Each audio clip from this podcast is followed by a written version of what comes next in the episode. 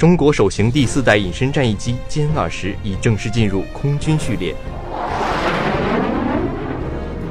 美国国务卿访问沙特和卡塔尔，谋求化解海湾危机。普京不排除女性成为下任俄罗斯总统的可能性。我校积极响应全国大学生征兵工作网络视频会议。这里是新闻进行时。新闻进行时。新闻进行时。关注新闻热点，把握实时动态。欢迎收听二零一八年十一月十六日的新闻进行时。今天是星期五。今天的节目内容有：国内新闻。习近平在中央军委政策制度改革工作会议上强调，建立健全中国特色社会主义军事政策制度体系。国际新闻：脱欧协议内容获英国内阁支持。北京生活：年底前再补助两千万支持蔬菜蔬菜零售网点建设。青年在线：教育部全国已有十万多所校外培训机构完成整改。回深北化：教育部本科教学工作审核评估专家考察经管学院。教育部专家组来我校考察实验室安全管理工作。评论员文章：依法治国需让解放归零。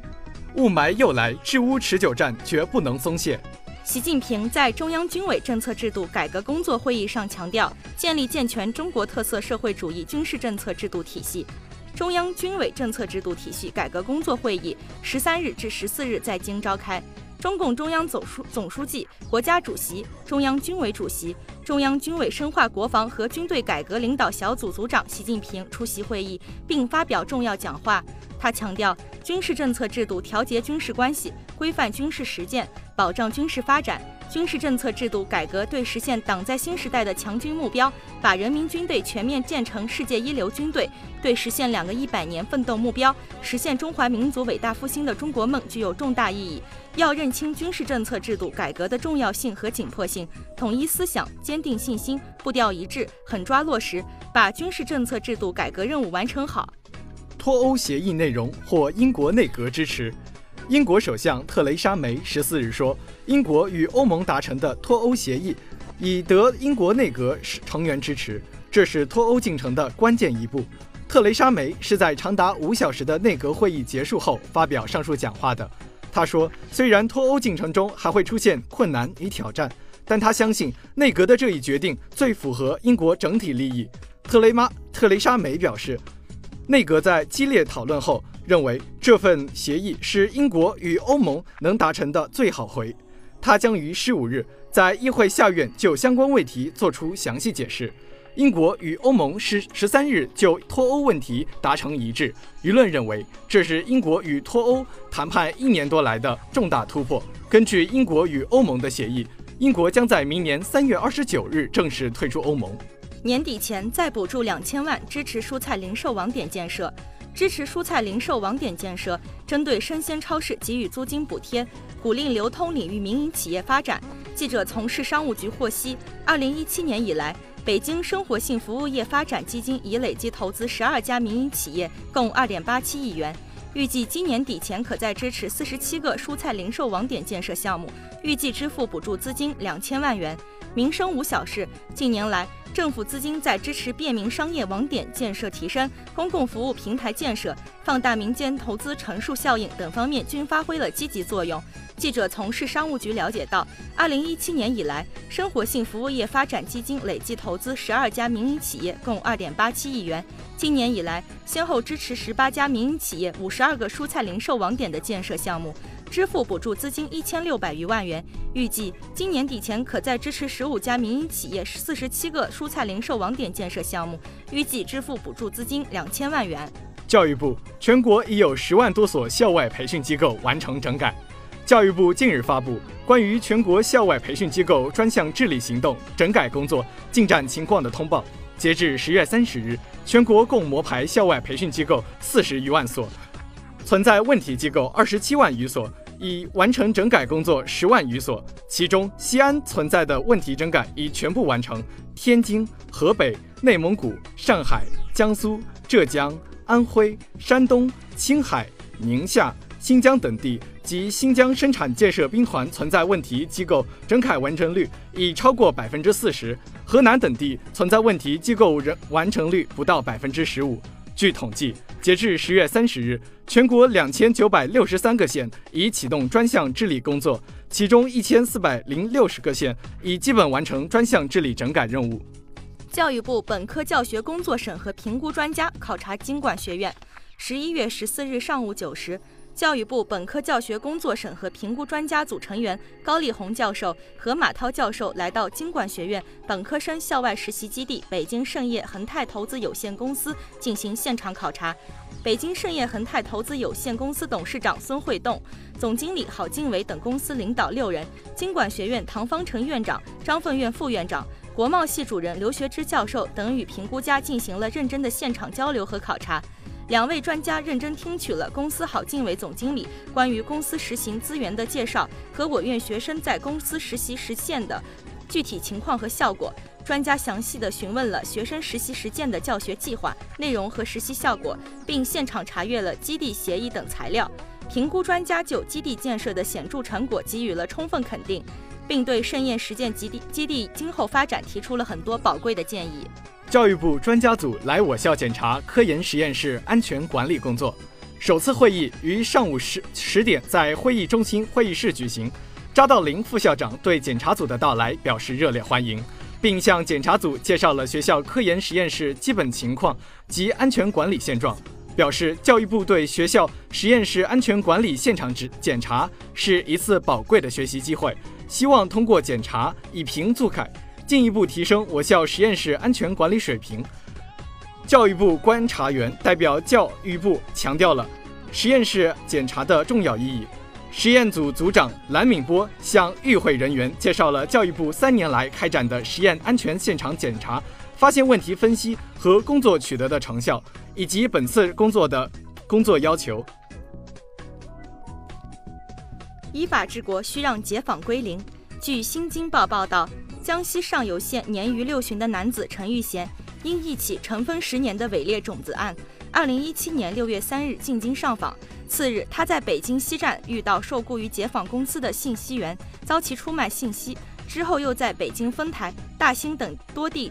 多辆车遭到解放团伙的恐吓、拘谨、捆绑和殴打，直至送医院抢救无效死亡。以河北承德任牛利为主导的解放公司由此浮出水面。经过北京警方的全力侦查，包括牛利在内的解放团伙十二名嫌疑人全部被抓获。这些人相继落网，牵出了陈玉贤所在江西上游县信访局雇佣解放团伙遣送访民的事实，以及牛利们构建构筑起囊括地方信访部门、信息员、解访司机、黑保安在内的解访利益链。目前，这十二人正等待裁决。时任上游县信访局局长赖学文则被调岗。在全面深化依法治国实践的背景下，反法治的非法解放利益链居然屡试未消，成了打不死的小强一样的存在。这的确值得有关方面反思。雇佣黑保安解访，早就在中央明令禁止之列。针对前些年地方政府非法解访现象常见的问题，二零一三年，我国启动了以取消信访排名为标志的信访改革，以点对点通报和信访约谈制度取代信访排名制度。彼时，这被法学界认为其影响力度不亚于劳教制度改革，亦被看作是黑保安、黑监狱访将成历史的信号。十八大以来，中央层面围绕加快信访法治化建设做出了系列部署。包括明确提出把信访纳入法制化轨道，保障合理合法诉求依照法律规定和程序就能得到合理合法的结果；推进将矛盾化解前置；推动以诉讼与信访分离为要点的涉法诉讼信访工作改革；出台了依法依法分类处理信访诉求工作规则；实行了信访首办责任人制度；开始运行国家信息访问系统，推进阳光信访新模式。这些都指向用法治方式实现对信访问题的源头治理。然而，就本案，受害者身为曾经的红顶厂长，在陷入至今仍无定论的伪劣种子案后，既未被撤案，又未移交检方，在全国信访系统2016年就已打响清仓见底攻坚战，诉讼分离工作已稳步推进的背景下，这起原本不大、完全可以用法律途径解决的陈年旧案，愣是被拖成了积案，导致当事人选择以上访形式表达诉求，最终不幸成为解访暴力团伙招下的逝者。这显然不符合把矛盾化解在基层、把问题解决在当地和以疏代堵、源头治理的要求，也说明了当地相关治理基层的失效、信访部门对生命权的漠视。雾霾又来，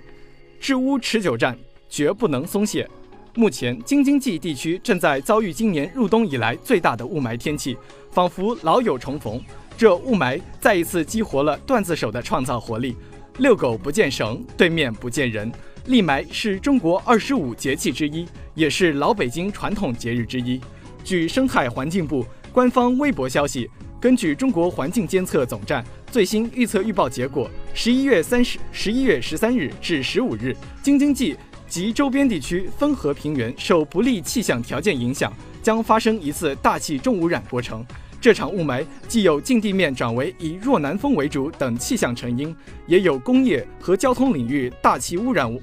排放量仍居高位，各类施工量大，扬尘控制仍不到位，以及城市建成区陆续启动冬季采暖，农村地区也开始自采暖的污染排放原因，生态环境部已向北京、天津、河北、山西、山东、河南、陕西省人民政府发函。建议各地根据当地空气质量预测预报情况，及时启动相应级别重污染天气预报。去年京津冀地区平均霾日数比前一年减少了十八点一天，进步巨大，也是多年来难得的一个干净冬天。这让很多人有了错觉，以为恼人的雾霾围城已经远去，浩大的治霾工程已经大功告成。然而，这场雾霾还是让大家清醒了一下。雾霾并没有远离，治霾工程还任重道远，不能好了伤疤忘了疼，甚至只是缓重了一下疼痛就忙着叫停药。治理雾霾是个长期的过程。相应的环保措施需要持之以恒，才能久久建功，不能够掉以轻心、半途而废。彻底改变中国的发展模式，实现新旧运动转换，淘汰低端、高耗能、高污染产业，实现燃料的清洁化，提提升社会生态文明指数，这才能从根本上解决雾霾问题。这方面没捷径可走，不能有任何投机取巧的侥幸。另一方面，中国目前也面临着经济下行的压力，在这个当口。并必须坚持治污措施不动摇，不能为高污染、高耗能产业开口子。经济发展和青山绿水、冬季正常取暖和雾霾围城，不该是二选一的选择。这个时候，全社会要拿出定力，认准绿色发展之路，就不能够走回头路。此外，治理雾霾措施也绝不能冒进，要平衡民生与治污效果之间的关系。去年，北方一些地方在没有做妥善安排的情况下，就贸然实施了煤改气，结果造成了乡村小学未供暖、学生室外学习被冻伤之类新闻刷屏。当时的环保部向京津冀地区发发布，请做好散煤。综合治理，确保群众温暖过冬的特级文件，明确坚持以保障群众温暖过冬为第一原则。蓝天不应该是朋友圈里的奢侈品，也不应该是应急措施下的临时用品。治理雾霾是一个持久战，不能因为去年冬天雾霾有所缓解就掉以轻心，不能冒进，不做拖延，扎扎实实的做推进清洁能源，实现绿色发展才是治污正道。最后是今明两天的天气预报。今天最低温度零下一摄氏度，最高温度八摄氏度。明天最低温度零下二摄氏度，最高温度九摄氏度。以上就是今天节目的主要内容。编辑徐鹏杰，播音何欣怡、张翠龙，导播赵伟军。感谢您的收听，我们下期再见。再见。